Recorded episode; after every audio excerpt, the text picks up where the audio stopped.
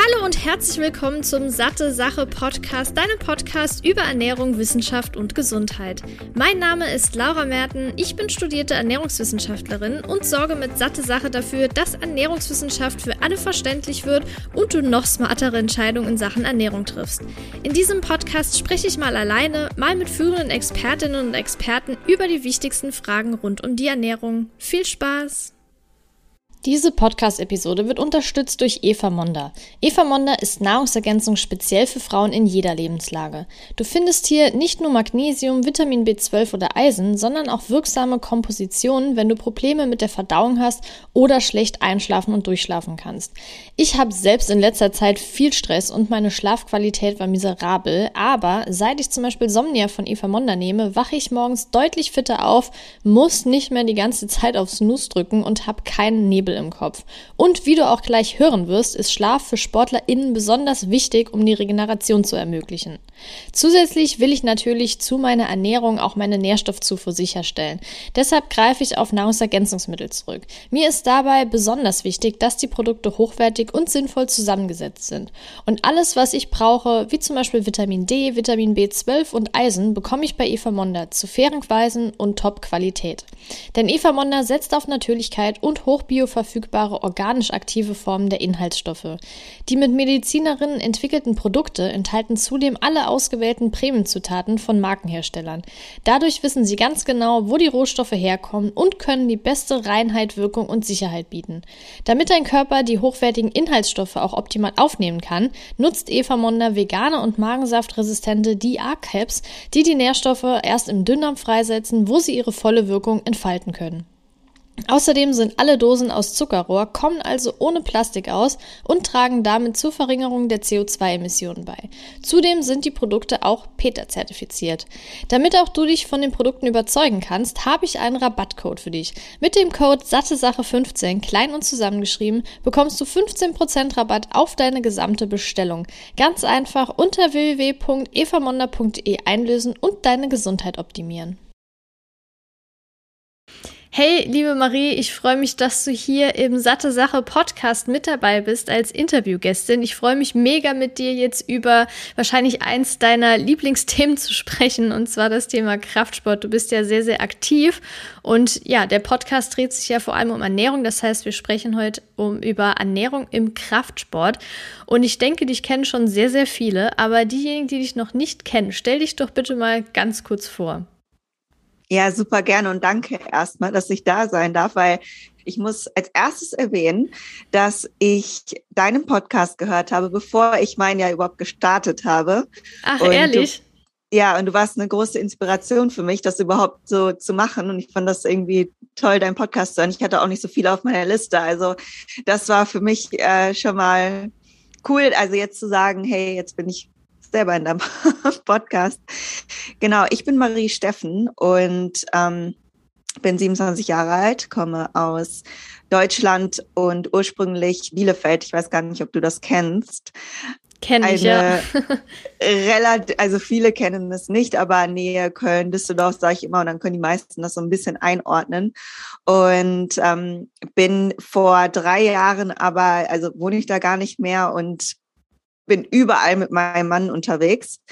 Ähm, bin selber Ernährungsberaterin und Online-Coach und habe ursprünglich, ähm, bin ich überhaupt zu dem gekommen, was ich jetzt gerade mache, über mein Wettkampfsport Bodybuilding. Und inzwischen hat sich das aber alles sehr, sehr stark verändert und ich coache gar nicht hinsichtlich Wettkämpfe, sondern eben, ja, gesundheitlich äh, eher orientiert und das ist meine Passion. Und da habe ich natürlich ganz viele verschiedene Kategorien, die ich so abdecke. Und ähm, mein Training hat sich auch seitdem sehr verändert. Also ich mache viel im Touren, äh, im turnerischen Bereich, Mobility und Weightlifting. Das sind so meine Elemente, die ich gefunden habe. Also bin ganz weg vom klassischen Bodybuilding und beschäftige mich selber natürlich weiterhin noch sehr viel mit der Ernährung, die ganz anders aussieht als äh, damals eben im Bodybuilding-Bereich. Ja, und das mache ich mit Leib und Seele und reise nebenbei und baue mein Business auf in, in dem Bereich, aber bin eben komplett auch online unterwegs. Sehr, sehr cool. Und ich kann mich auch noch, also erstmal finde ich es mega, dass äh, ich dich so inspirieren konnte. Das hätte ich jetzt echt nicht gedacht. Und dann musste ich gerade, äh, als du das Thema Mobility angesprochen hast, da hast du ja auch mega, mega viele Tipps, Übungen und so weiter bei Instagram. Und ich hatte dich, glaube ich, damals gefragt, da hatte ich irgendwelche Schmerzen im Knie, glaube ich. Und da hast du mir diese, diese Yoga-Bälle empfohlen, diese, die so ein bisschen weich sind, Therapiebälle. Ähm, mhm. Und dass ich das am Fuß machen soll. Und das hat so krass geholfen. Ähm, oh, also es war, ja, es war schon mal so der erste Einstieg. Ähm, auf jeden Fall super cool. Und du hast ja auch gerade gesagt, das ist bei dir alles irgendwie so ein bisschen weggekommen von diesem ganzen Bodybuilding. Hast du denn überhaupt schon mal an Wettkämpfen teilgenommen?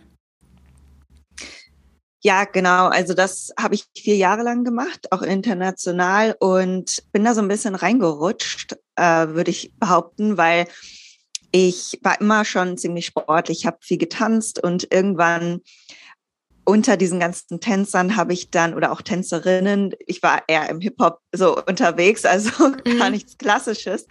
Und dann habe ich da irgendeine Frau, die mich so faszinierte, in ihrer Baggy-Hose, aber bauchfrei und die hatte ein Sixpack. Und ich dachte so, wow, wie cool ist das denn? Das sieht irgendwie voll ästhetisch aus. Und ich habe mich dann immer gefragt, ob ich sowas auch erreichen könnte. Also die Körper haben mich dann auf einmal so interessiert.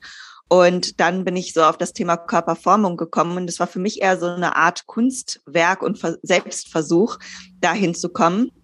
Weil, wie gesagt, ich war jetzt nie dick oder hatte dann Anlass, aus dem Grund irgendwas zu ändern, sage ich mal, an meiner Ernährung. Und bin dann mit 15, 16 ins Fitnessstudio gegangen und habe gesagt, so ich will Krass. meinen Körper formen, wollte unbedingt mehr Beine aufbauen auch, also mehr Muskulatur haben, gar nicht dünner werden unbedingt und die Jungs, sage ich jetzt mal, ne, die auch wirklich schon Bodybuilding getrieben haben da in den Studios, die haben mir gesagt, nee, das willst du nicht. Du machst ein bisschen ähm, Bauchbeine Po. Also ich sage das jetzt so salopp, ich habe da gar nichts gegen, ne? aber so dieses typische, ich sag mal Frauentraining, alles klar. Und ich habe gesagt, nee, nee, ich will schon mehr Muskulatur überall haben. Und mhm. dann habe ich das gemacht ein Jahr lang, habe auch meine Ernährung umgestellt hinsichtlich mehr Protein ne, und alles noch viel, viel genauer genommen. Ich habe jetzt nie ungesund gegessen, aber das noch viel, viel spezifischer darauf ausgelegt. Und dann habe ich mich in einem Jahr schon stark verändert, dass die Leute im Studio auf mich zukommen und gesagt haben, hey, ähm, machst du das eigentlich professionell und machst du eigentlich Bodybuilding-Wettkämpfe? Ich so, nee, ich nehme doch keinen Stoff, so, ich nehme doch keine mhm. Anabolika. Klassiker, ja.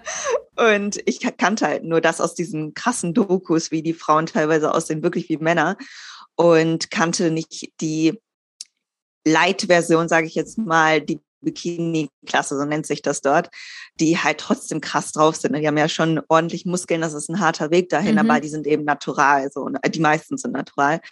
Und dann dachte ich, cool, das wäre echt eine super Challenge. Dann habe ich mit 18 meinen ersten Wettkampf gemacht und bin dann schnell zur EM gekommen und dann eben auch WM und dann ging das alles, nahm das so seinen Lauf, dass ich das vier Jahre lang gemacht habe und ähm, ja, dadurch hat sich dann natürlich irgendwann auch so der Wunsch ergeben oder das ist halt was, was du nicht für immer machen kannst, dass ich gemerkt habe, okay, wie soll denn mein Lifestyle, mein normaler Lifestyle äh, aussehen? Das ist nicht, das ist kein gesundheitsorientierter Lifestyle, sondern das ja. ist schon extrem, ne? das muss man sagen. Mhm. Hast du denn so, weil du gerade gesagt hast, mit 18 hast du angefangen, das Gefühl, dass du da irgendwie deinem Körper eher was Schlechtes getan hast, wenn das schon so extrem war damals? Also auf Dauer, wie gesagt, gesund ist das nicht, einfach aus dem Grund, weil man einen so niedrigen Körperfettanteil hat. Also ich hatte immer das Glück, dass ich nie ganz so tief musste im Vergleich zu den anderen Mädels vielleicht mit den Kalorien.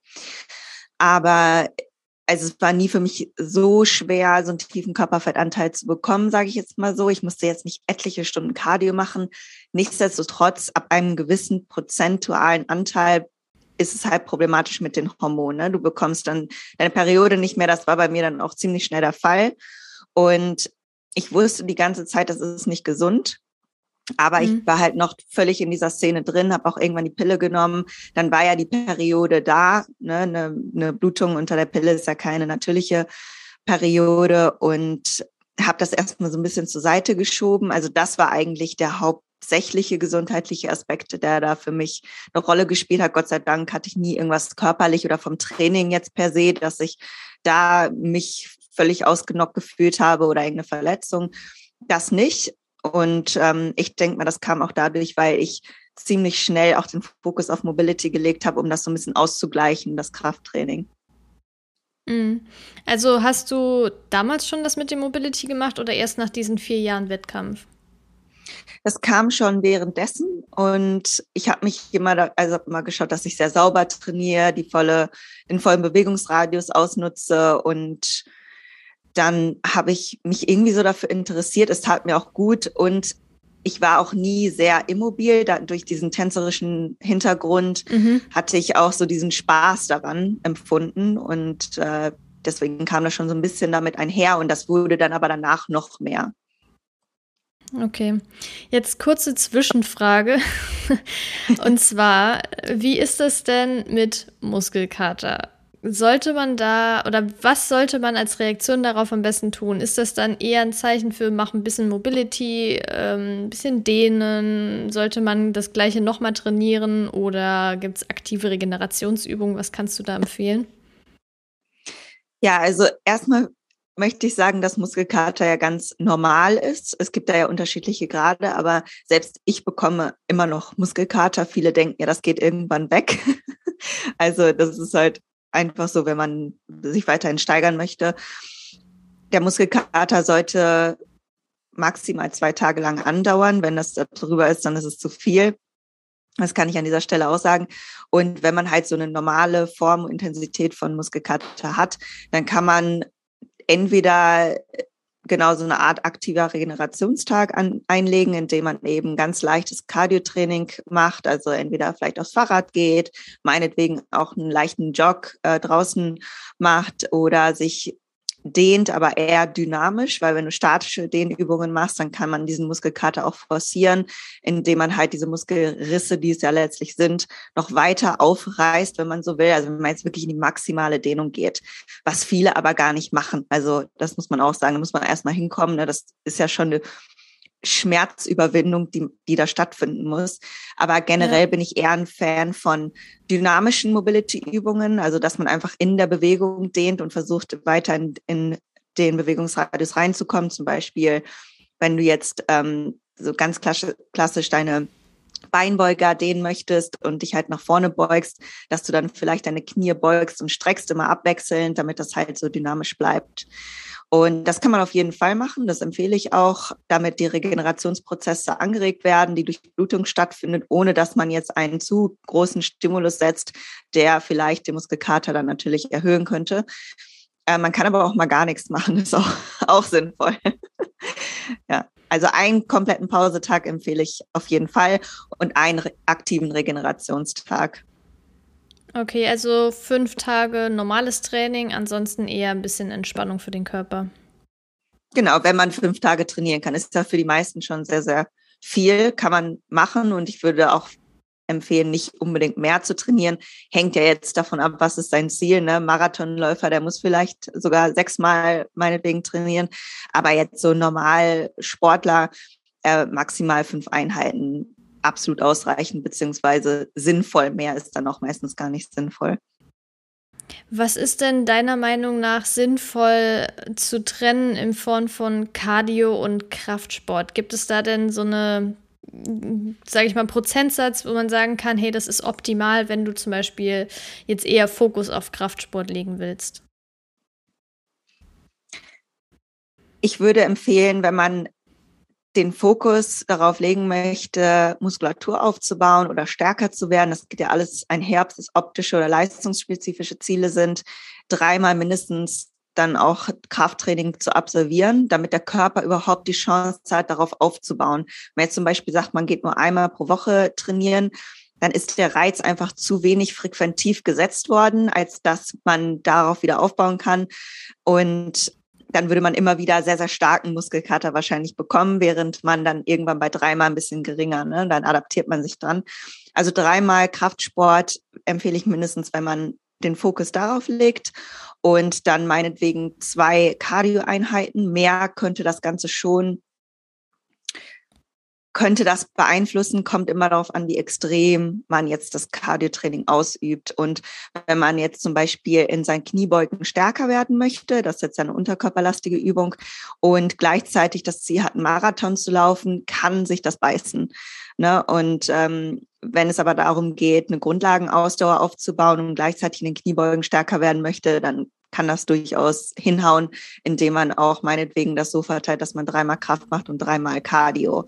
Das hängt dann immer von der Intensität ab, aber ich empfehle immer einen Fokus zu setzen, weil die Chance sonst höher ist, dass man frustriert ist und dass man irgendwie nicht weiterkommt in beiden Bereichen. Ja, ja, denke ich auch. Was ist denn so deiner Meinung nach, wenn man jetzt, sage ich mal, schon ein bisschen Fitness hat und sagt aber, ich möchte das jetzt regelmäßiger machen, möchte jetzt vielleicht ins Fitnessstudio gehen.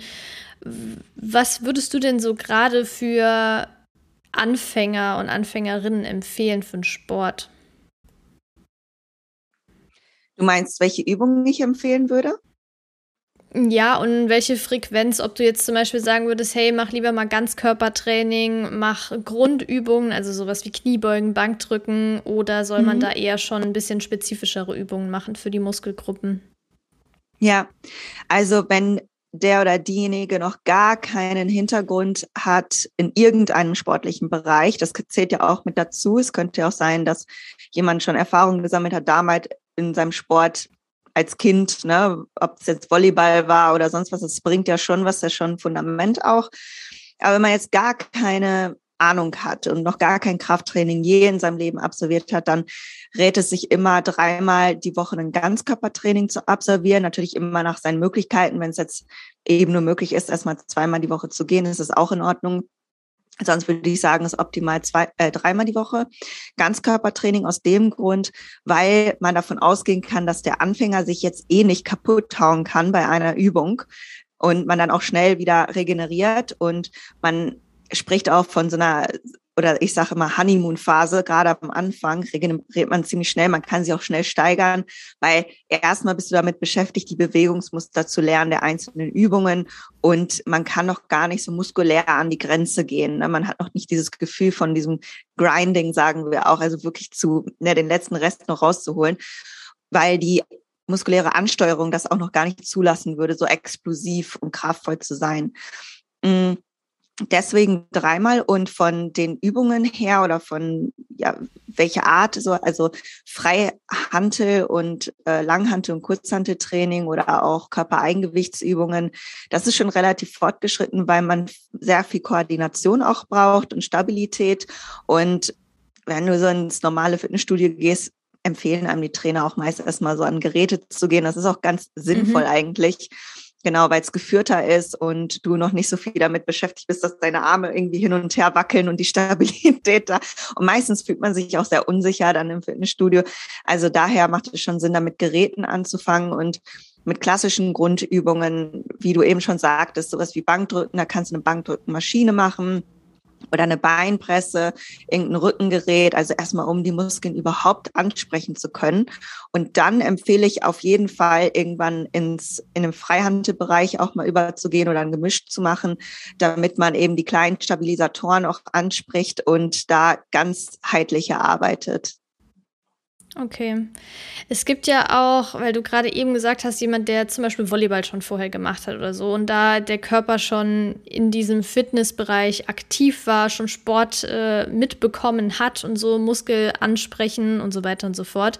Es gibt ja auch diesen Memory-Effekt der Muskulatur und ich persönlich habe den jetzt ziemlich stark gemerkt. Ich hatte früher sehr, sehr intensiv Kraftsport gemacht, also fünf, sechs Mal die Woche und auch einen richtigen, also teilweise einen Muskelgruppensplit gehabt und war war da extrem stark unterwegs und so. Rückblickend betrachtet war es keine gesunde Zeit, äh, sowohl psychisch als auch physisch. Aber nichtsdestotrotz ging das so drei Jahre ungefähr. Und zwischendurch habe ich so gut wie gar nichts mehr gemacht, habe zu Hause so ein paar, ja, diese typischen äh, Hit-Workouts und so von YouTube gemacht, die ja an sich auch sehr sinnvoll sind ähm, und so weiter und so fort. Aber das Krasse ist, ich habe jetzt letztes Jahr im November, also oder sagen wir mal vor ungefähr einem halben Jahr, habe ich noch mal richtig angefangen im Fitnessstudio zu trainieren. Am Anfang nicht ganz so regelmäßig, jetzt seit zwei Monaten ungefähr, also Anfang des Jahres äh, nochmal viel, viel regelmäßiger und bin jetzt bei einem äh, Ober-Unterkörpersplit, also viermal die Woche. Und ich merke so einen krassen und schnellen Fortschritt. Also sowohl beim bei der Statur, also bei dem Äußerlichen, als auch von der Kraft her. Was würdest du denn sagen, wie stark dieser Memory-Effekt ist und ist das bei jedem so?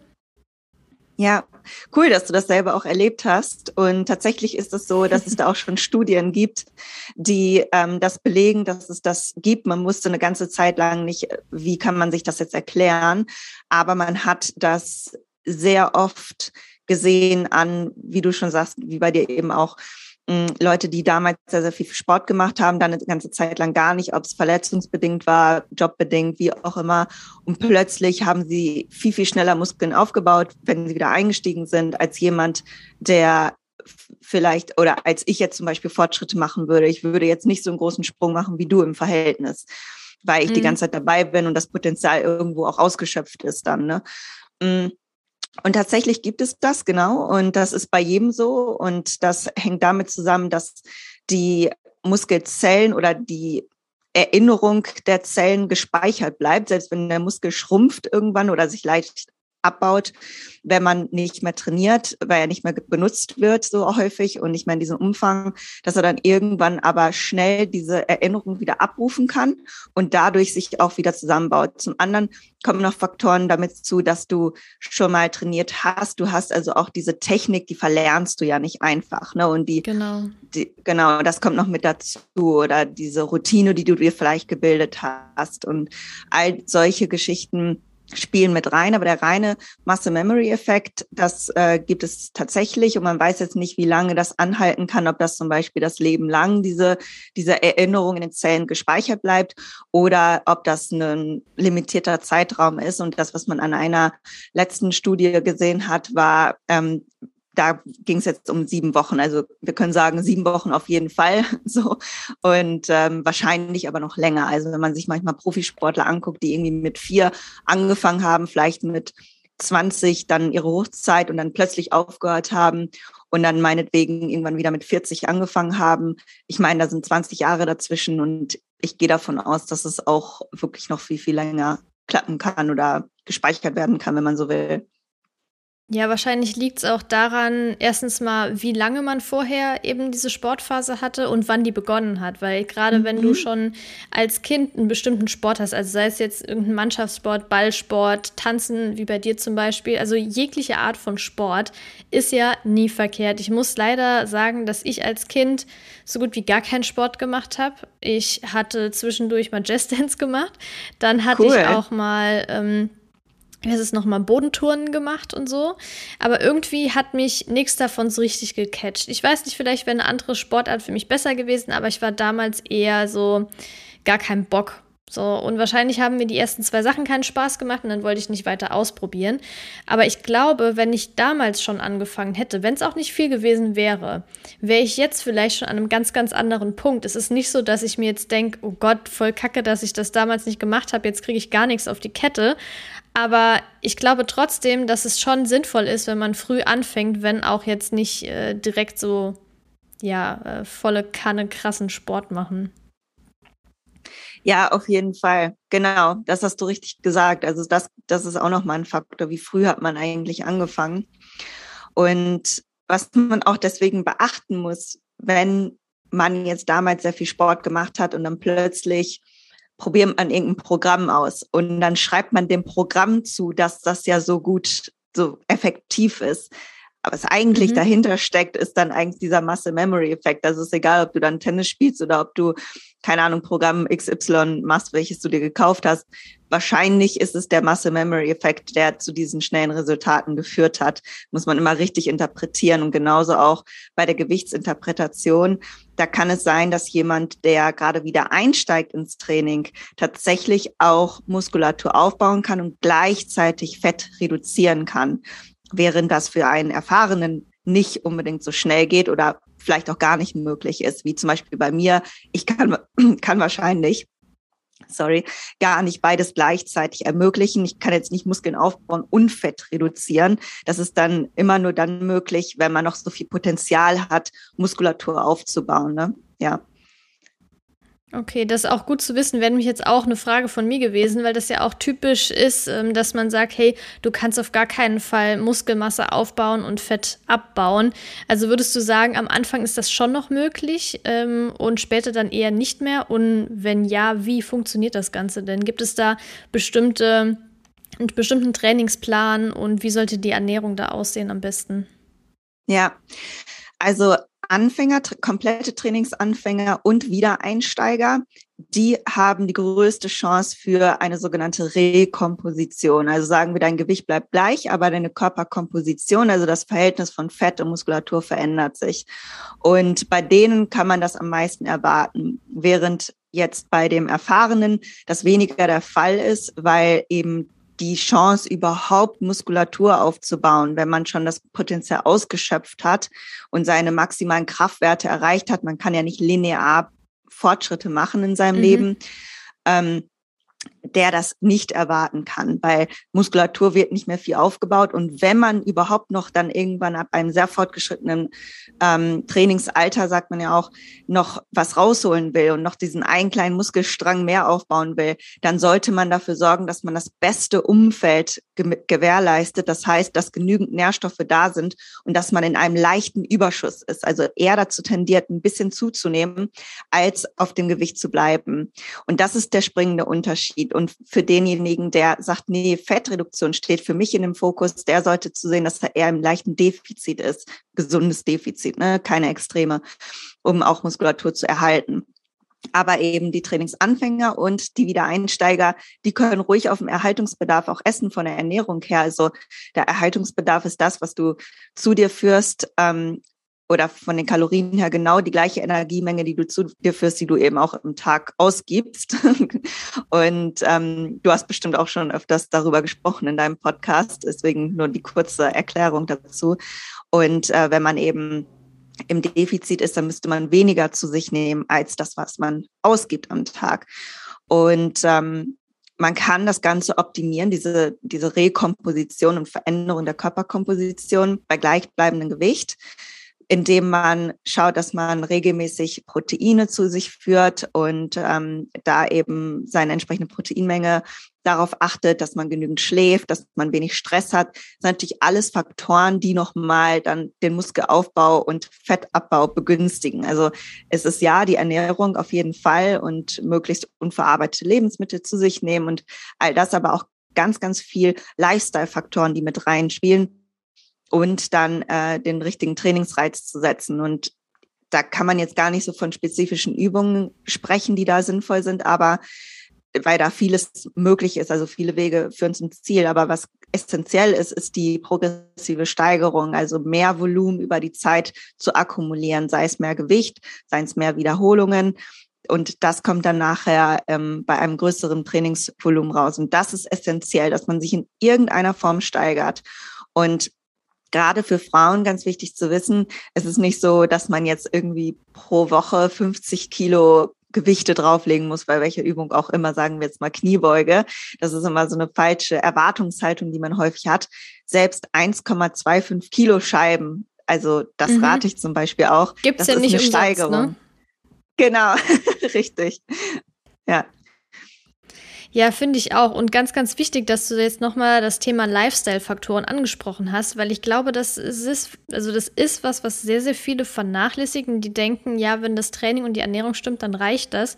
Aber letztendlich ist es ja auch super wichtig, dass du, wie du gesagt hast, regenerierst im Sinne von Stressreduktion, im Sinne von genug schlafen und so weiter und so fort und jetzt nicht nur denkt, nur weil ich mich jetzt optimal in Anführungszeichen ernähre und regelmäßig Sport mache, dass das ausreicht. Es ist halt nicht so. Ähm, du meintest ja ganz zu Beginn, als du damals angefangen hast, für diesen Wettkampf zu trainieren, hast du vor allem angefangen, mehr auf Protein zu achten. Mittlerweile ist das ja nicht mehr so dein Ziel, sondern eher das Ganze für Fitness und Gesundheit zu machen. Wie sieht denn aktuell deine Ernährung aus? Trackst du oder machst du das einfach so nach Gefühl? Ich habe also der Unterschied zwischen der Wettkampfernährung und jetzt ist primär die Kalorienmenge. also ich habe halt einfach viel weniger gegessen aufgrund ständiger Diäten und dann zwischendurch geht man wieder hoch mit den Kalorien und hat dann sogenannte Aufbauphasen, wo man wirklich versucht, alles rauszuholen, an Muskulatur aufzubauen und danach wieder das Fett versucht abzubauen. So, und jetzt sieht es so aus, dass ich mich da eigentlich auf einem Erhaltungsbedarf eben auch im, äh, befinde und eine konstante Kalorienmenge zu mir nehme. Und das mache ich jetzt aktuell intuitiv. Aber da bin ich hingekommen durch meine jahrelange Erfahrung auch ja mit Kalorien tracken. Das kannte ich ja schon aus der Wettkampfzeit. Und dann, als ich das Ziel hatte, die Periode wieder zu erlangen, war es für mich sehr hilfreich, genug zu essen und eben auch da meine Kalorien zu tracken. Das habe ich nicht akribisch gemacht. Also ich habe dann auch mal überschlagen, weil wir auch sehr viel unterwegs sind, viel reisen. Und dann in den Restaurants mache ich das halt grob, ne, track ich das grob ein. Aber da war es für mich ganz, ganz wichtig, okay, ich halte mich an diese Bilanz, damit ich auf keinen Fall tiefer bin, um meine Periode zu erlangen, weil das war nicht so einfach im, im ersten Moment für mich. Und jetzt bin ich bei dem Level, wo ich sage, okay, mein Körper ist gesund, ich habe so die Balance für mich gefunden und ich weiß auch, wie viel ich dafür essen muss. Meine Mahlzeiten sehen ungefähr ähnlich aus oder ich weiß, wie ich variieren kann, ohne dass sich jetzt die Bilanz vielleicht verändert oder dass ich auf einmal zu wenig oder viel zu viel essen würde. Ja, was du ja auch öfter gepostet hast und auch ein YouTube-Video dazu gemacht hast, sind ja diese Baked Oats. Ich hoffe, das ist jetzt die richtige Bezeichnung dafür. Ne? Da hast du, glaube ich, drei Varianten oder so als YouTube-Video ähm, und da habe ich schon zwei davon nachgemacht. Das eine war die, äh, wo du noch so eine, so eine Schokokugel in die Mitte reindrückst, damit das nachher so ein flüssiger Schokokern ist. Mega, mega geil, kann ich wirklich nur empfehlen. Ich verlinke am besten das Video nochmal unten in der Episodenbeschreibung. Ist das denn wirklich so das Frühstück? Frühstück, was du jeden Morgen isst? Ja, ich esse jeden Morgen Haferflocken in irgendeiner Form. Das variiert immer so ein bisschen. Manchmal haben wir, ähm, zum Beispiel, wenn wir in Amerika sind oder wenn wir hier sind, mein Mann kommt ja aus Amerika, dann habe ich eben unterschiedliche Lebensmittel da. Aber hier esse ich super gerne aktuell Schmelzflocken. Und mhm. die gieße ich dann mit heißem Wasser auf und mache Proteinpulver rein und pack das entweder in den Ofen, also so Baked Oats mäßig oder in die Mikrowelle und dann Schokolade und Nussbutter drauf. Und manchmal möchte ich es halt eher so Bananenkuchenmäßig, so wie es in einem Video dann ist und mache dann noch Banane mit dazu. Und manchmal habe ich Lust auf diese gröberen Haferflocken und das wieder so traditionell, sage ich jetzt mal, Porridge-mäßig. Aber ja, ich esse es wirklich jeden Morgen. Das Einzige, was ich mir vorstellen kann, ist ein Avocado-Toast, aber das esse ich lieber zum Mittag, weil ich einfach so ein, keine Ahnung, so ein süßer Typ am Morgen bin, glaube ich. ja, klingt auf jeden Fall so. Wenn du jeden Tag das gleiche isst, das ist ja krass. Aber das ist gut, ne? Ich meine, Haferflocken sind super variabel. Ich esse im Moment auch fast jeden, bei mir ist es schon fast Mittag, weil ich im Moment meistens erst um 11, 12 Uhr das erste esse. Aber bei mir ist es auch im Moment meistens Haferflocken mit Proteinpulver, Leinsamen oder Chiasamen, dann dazu Joghurt oder Quark und Beeren und zum Schluss noch meistens Pistazienmus drüber. Und das war's dann. Und da könnte ich mich auch jeden Tag äh, mit begnügen. Also von daher kann ich dich absolut verstehen. Und ich denke, das gibt ja auch schon so ein, eine gewisse Art von Regelmäßigkeit und ja, so ein Start in den Tag und man weiß morgens direkt schon, was erwartet dich. Und ich finde, wenn du morgens schon gestresst bist, weil du nicht weißt, was du frühstücken sonst, dann ist irgendwie ja auch nochmal hier der Punkt Stress, der da mit reinspielt. Ja, absolut, genau. Also sich so ein bisschen vorauszuplanen, was, worauf habe ich Lust, welche Mahlzeiten schmecken mir gut und das einfach ja entweder beizubehalten oder für einen gewissen Zeitraum beizubehalten, ähm, um das sich einfach leicht zu machen. Also spricht ja nichts gegen. Und man kann natürlich einzelne Quellen immer mal wieder austauschen. Für mich ist das auch immer so ein Konsistenzding. Also für mich kommen auch an Haferflocken, ja. wenn ich das zum Beispiel durch Hirseflocken oder so, das ist für mich nicht das Gleiche. Für andere ja. ist das vielleicht super. Mm, aber ich variiere dafür in den anderen Mahlzeiten, schaue ich dann, dass ich da die Gemüsequellen auf jeden Fall abwechsel und solche Sachen. Aber definitiv, also das ist sowas, worauf man sich freuen kann und man weiß, dass es einen auch sättigt und Energie gibt für die nächsten fünf Stunden oder so, je nachdem, wann man wieder isst oder für mein Training. Das ist für mich auch immer wichtig. Das kann ich gut verdauen. Ne? Solche Punkte spielen ja auch mit rein. Genau. Ich habe mir jetzt mal fünf typische Sportmythen rausgesucht. Ich kann sie jetzt erstmal alle nennen. Und zwar das erste ist, dass Frauen anders essen und trainieren müssen wie Männer. Mhm. Die Aussage, je mehr man trainiert, desto mehr Muskeln kann man aufbauen. Dann Fett wird erst nach 30 Minuten verbrannt. Der vierte Punkt ist, Ausdauersport ist der beste Weg, um abzunehmen. Und der letzte, KraftsportlerInnen brauchen drei Gramm Protein pro Kilogramm Körpergewicht am Tag. Starten wir mal mit dem ersten, weil das ja jetzt schon Thema war, vor allem auch bei dir. Und du siehst es ja auch bei deinem Mann wahrscheinlich, der ist ja auch super trainiert. Ihr postet da ja auch immer regelmäßig, äh, wenn ihr zusammen trainiert. Ist es denn wirklich so, dass Frauen anders essen und trainieren müssen wie Männer? Um ehrlich zu sein, überhaupt nicht. Also es, und ich, das Einzige, ja. wo ich sage, dass es sich unterscheidet, ich mache wahrscheinlich nicht so viel Brusttraining, weil ich will damit nichts optisch erreichen, höchstens um den Gegenspieler zum Rücken irgendwie auch zu trainieren, aber nicht ästhetisch gesehen, sage ich mal so. Mhm.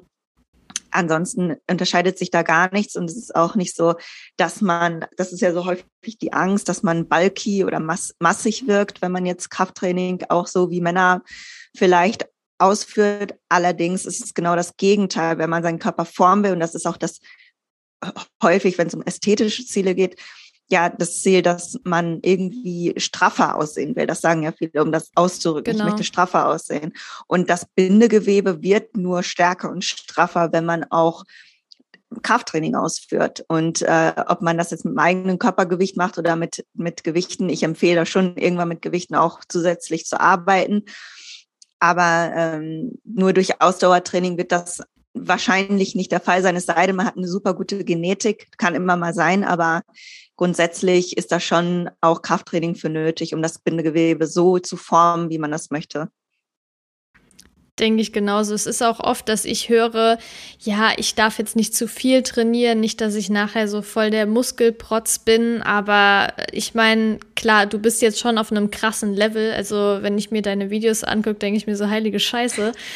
Es ist echt, also ich habe da höchsten Respekt vor, aber klar, wenn du das schon jahrelang machst, dann kannst du ja auch jetzt eher auf dem Level sein als jemand wie ich, der erst gar nicht damals als Kind angefangen hat und jetzt das auch nicht ganz so intensiv macht wie du, aber Nichtsdestotrotz, auch als ich damals so viel Kraftsport gemacht habe, da habe ich einfach nur sportlich ausgesehen, so athletisch in dem Sinne. Und natürlich, wenn man jetzt, sage ich mal, man kann natürlich mit äh, Stoff mehr erreichen, klar optisch, aber das ist halt auch die Frage, ist das denn wirklich so schön? Und ich denke, das ist auch nichts, was die meisten erreichen wollen, sondern wirklich dann eher in Richtung Wettkampf geht.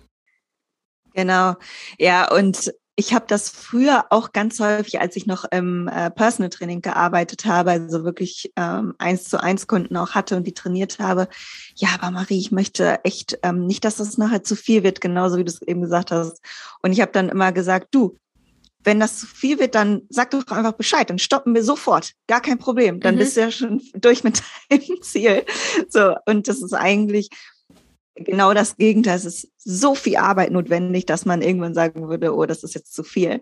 Es kann sein, dass jemand vielleicht genetisch bedingt eher massiger am Unterkörperbereich ist oder so. Das kann mal sein. Da kann man aber auch dann spezifisch mit arbeiten und sagen, okay, für den Unterkörper versuchen wir eine gemischte Reize zu setzen, also nicht nur schwere Kniebeuge im Wiederholungsbereich von eins bis fünf, sondern vielleicht auch ein bisschen plyometrische Übungen mit zu integrieren, Kraftausdauer. Und äh, der Mix macht es dann, dass man halt nicht nur einen Typ an Muskelfasern auch anspricht. Ja, stimme ich dir voll zu. Eben schon hast du ja auch angesprochen, maximal sechsmal die Woche Sport, am besten nur so fünfmal und dann eher Regeneration und so weiter. Wie siehst du das denn mit der Aussage, dass je mehr man trainiert, desto mehr Muskeln man auch aufbauen, kann man auch aufbauen? Ja, das ist logisch gesehen auch gar nicht ähm, möglich oder physiologisch auch nicht möglich. Denn wenn man jetzt theoretisch sagen würde, alles klar, ich trainiere dann halt fünf Stunden am Tag und ähm, jeden Tag und sehr intensiv und immer intensiver, dann baue ich auch mehr auf. Irgendwo ist ja die Regenerationskapazität auch vorbei. Ähm, selbst wenn man äh, gen genauso äh, das auffangen möchte mit Schlaf und Essen, das, ab einem Punkt geht es einfach nicht mehr. Und das, das muss man einfach berücksichtigen. Das heißt, wenn man jetzt jedes Mal den Muskel wieder zerstört durch diese mangelnde Regeneration, würde man eher abbauen und das Ganze kann zu ent schlimmen Entzündungen auch führen und zu Gelenkschmerzen und ja, weiterführende Probleme einfach nur haben, als dass es dann zum Muskelaufbau führt. Also es kann genau in das Gegenteil auch ähm, enden, auf jeden Fall. Okay. Und wie sieht es aus mit Fettabbau erst nach 30 Minuten Training? Ja, also unser Körper funktioniert da nicht so. Man möchte das immer alles in irgendwelche Regeln und äh, Zeiten einteilen. Äh, ich glaube, das Meal Timing, das kommt da auch gleich, gleich nochmal als Frage, wenn ich mich nicht täusche. Aber äh, so funktioniert unser Körper nicht. Also es ist so, dass unser Körper die ganze Zeit äh, Fett abbaut und Muskulatur aufbaut. Das ist so, so ständige Prozesse, Stoffwechselprozesse, die ablaufen. Und ähm, vielleicht hat ein Training ab einem gewissen Punkt eine bestimmte Effektivität, aber Fettabbau findet die ganze Zeit statt und ist oder Muskelaufbau und ist eine Frage der Energiebilanz, die man zu sich führt, beziehungsweise der Output, den man am Tag hat an, an Verbrauch und äh, nicht, ob man jetzt gerade ab Minute 31 wird äh, jetzt Fett abgebaut. Das kann man so nicht sagen. Ja, und was ja auch ähm, vielleicht noch unterschieden werden sollte, warum das vielleicht auch ein bisschen Verwirrung gibt, ist, dass bei Kraftsport wird ja der Stoffwechsel, der ist ja vor allem danach noch aktiv, ja. Bei Ausdauersport ist er ja eher noch, also die, die Kalorien werden beim Ausdauersport ja eher währenddessen verbrannt und beim Kraftsport auch noch danach und nicht ganz so aktiv. Und vielleicht sollte man das auch noch mal im Hinterkopf behalten und sich jetzt nicht denken, dass es immer genau das Gleiche ist und vor allem, dass es auch keine Zahl gibt. Und ich glaube, wenn jemand jetzt zum Beispiel sagt, ja, ich schaffe es nur, sage ich jetzt mal zweimal die Woche 45, 60 Minuten zu trainieren und trainiere dafür jetzt nicht viermal die Woche 30 Minuten, weil 30 Minuten oder unter 30 Minuten bringt nichts, das macht ja auch gar keinen Sinn. Nee, auf gar keinen Fall. Ja, richtig. Und da bin ich auch froh, dass du das nochmal ansprichst, weil viele eben dieses Gefühl haben, ich muss schwitzen, um Kalorien verbrannt zu haben. Mhm. Also der Schweißtropfen, der ist ja nicht gleichgesetzt mit einer Kalorienanzahl. Ich schwitze fast nie und ich äh, verbrauche wahrscheinlich relativ viel so im Alltag und durch das Training. Ähm, ist auch eine genetische Komponente, die mit reinspielt, was Schwitzen jetzt an sich angeht. Aber der Puls muss nicht immer hoch sein, um jetzt Körperfett zu verbrennen, sondern genau in dieser Zeitspanne, in der du Cardiotraining machst, kann es sein, dass du währenddessen mehr verbrennst, aber der Nachbrenneffekt, genau so nennt man das nämlich, hast du gesagt, mhm. ähm, da verbrennt man unheimlich viel. Das darf man nicht unterschätzen. Und das kann auch so eine Uhr, falls viele darauf sehr fokussiert sind, nicht mit kalkulieren. Die kann nicht messen, wie hoch dein Nachbrenneffekt ist. Und je mehr Muskulatur du hast, desto höher ist auch dein Verbrauch bei allem, was du tust. Also ob du jetzt deinen Becher hebst und ähm, daraus trinkst, das alleine verbraucht mehr Mimik, Gestik, je mehr Muskulatur du hast, weil die die ganze Zeit mitarbeiten muss. Mhm. Jetzt ist es zwar nichts mehr direkt mit dem Mythos, aber das möchte ich jetzt trotzdem zwischendurch fragen, weil die gerade nochmal aufkam, weil das auch sehr, sehr wichtig ist. Und zwar ging es gerade um den Puls, dass er nicht unbedingt so hoch sein muss. Es gibt ja verschiedene Pulsbereiche, also Fettverbrennung, Cardio, Maximalfrequenz und so weiter. Wie misst man das denn aus? Und ist es wirklich so, dass man nur in dem Fettverbrennungsbereich auch Fett verbrennt oder geht das auch weiter Richtung Cardio und Maximalpuls?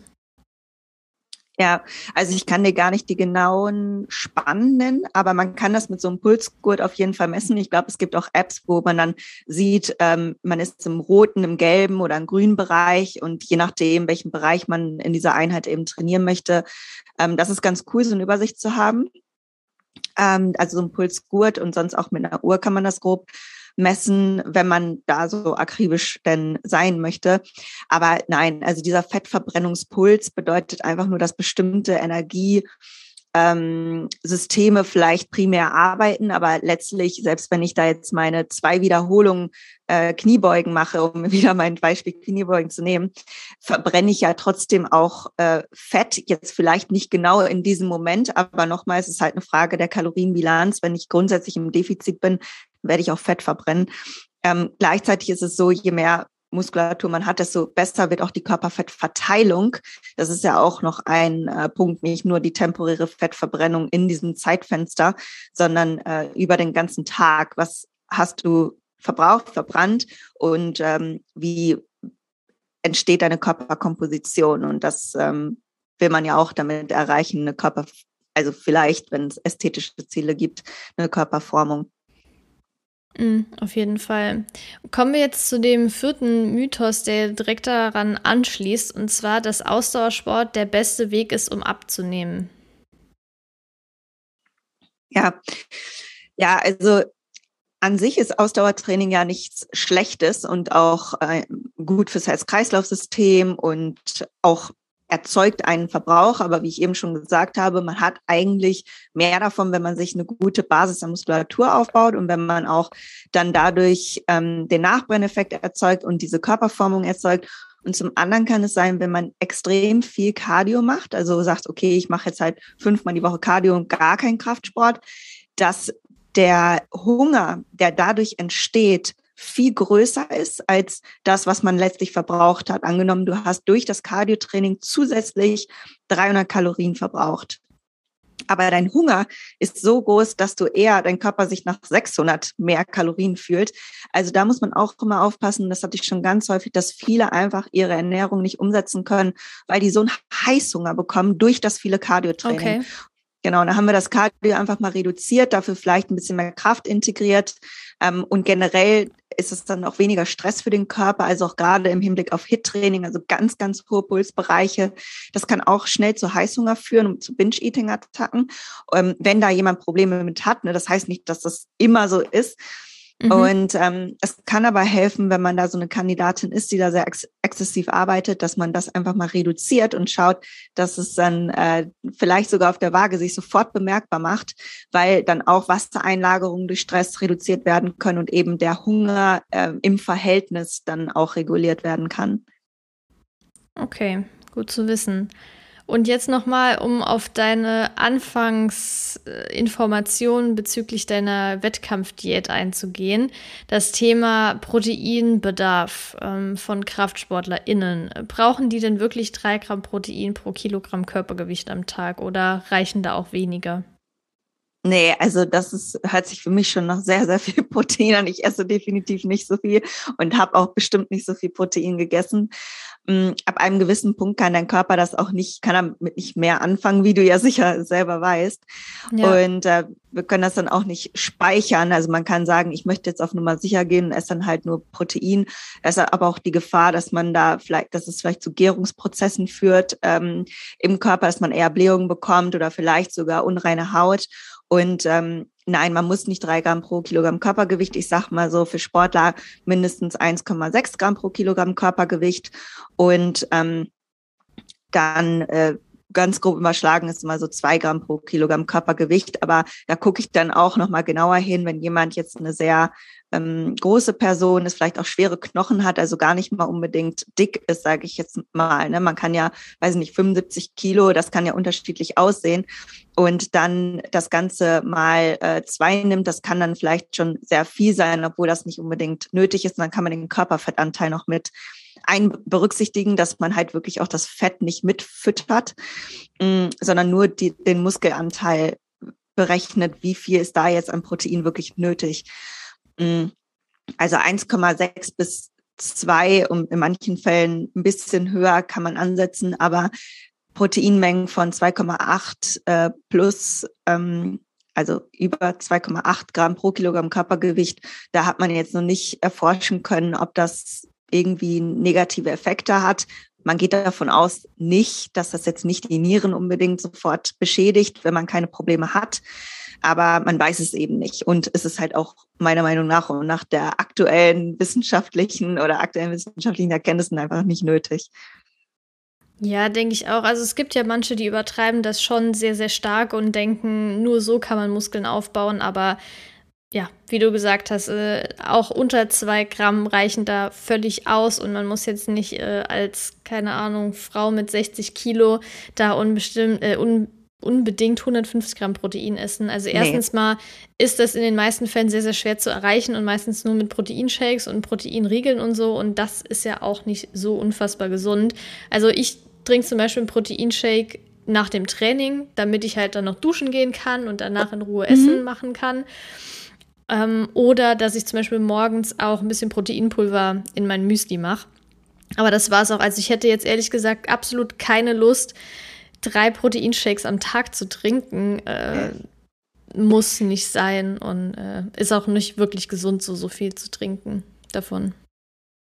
Ja, ja, also würde ich auch sagen, ist, ist nicht nötig. Und ähm, irgendeine eine Sache fiel mir dazu auch noch ein. Hm. Es ist mir jetzt gerade entfallen.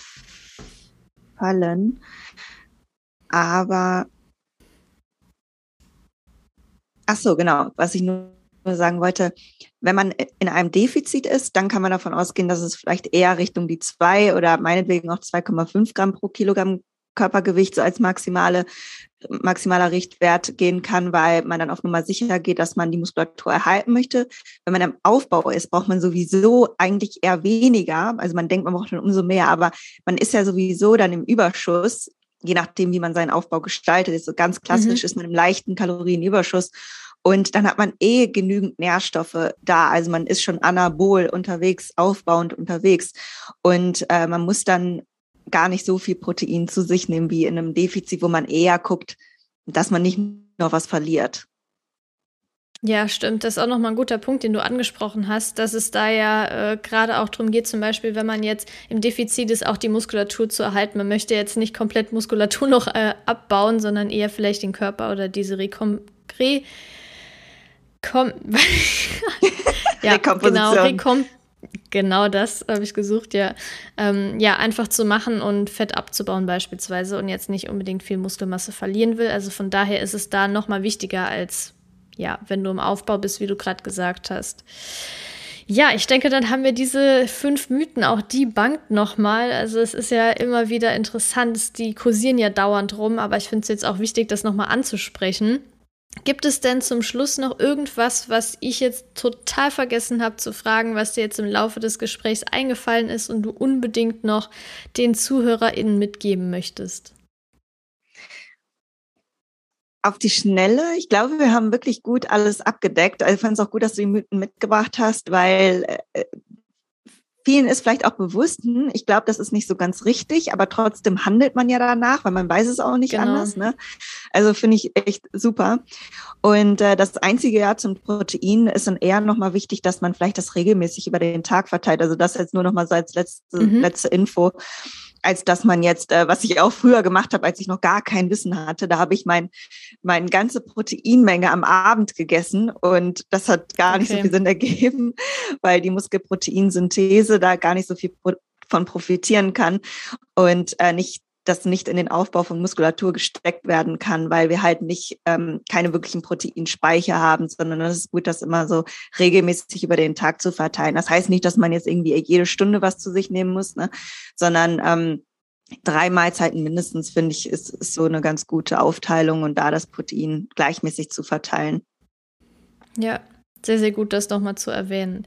Ja, Marie, ich danke dir äh, ganz, ganz herzlich für deine Zeit und freue mich weiterhin, deine ganzen Mobility-Tipps auf jeden Fall noch zu verfolgen. Also es hat mir schon sehr viel gebracht. Äh, ich habe jetzt auch nochmal so mich. von diesen ganzen dummen Sitzen, das ist richtig nervig. Also da habe ich jetzt auch meinen Trainingsplan nochmal etwas umstellen müssen, eher in Richtung Rücken weil der leidet ja echt leider total.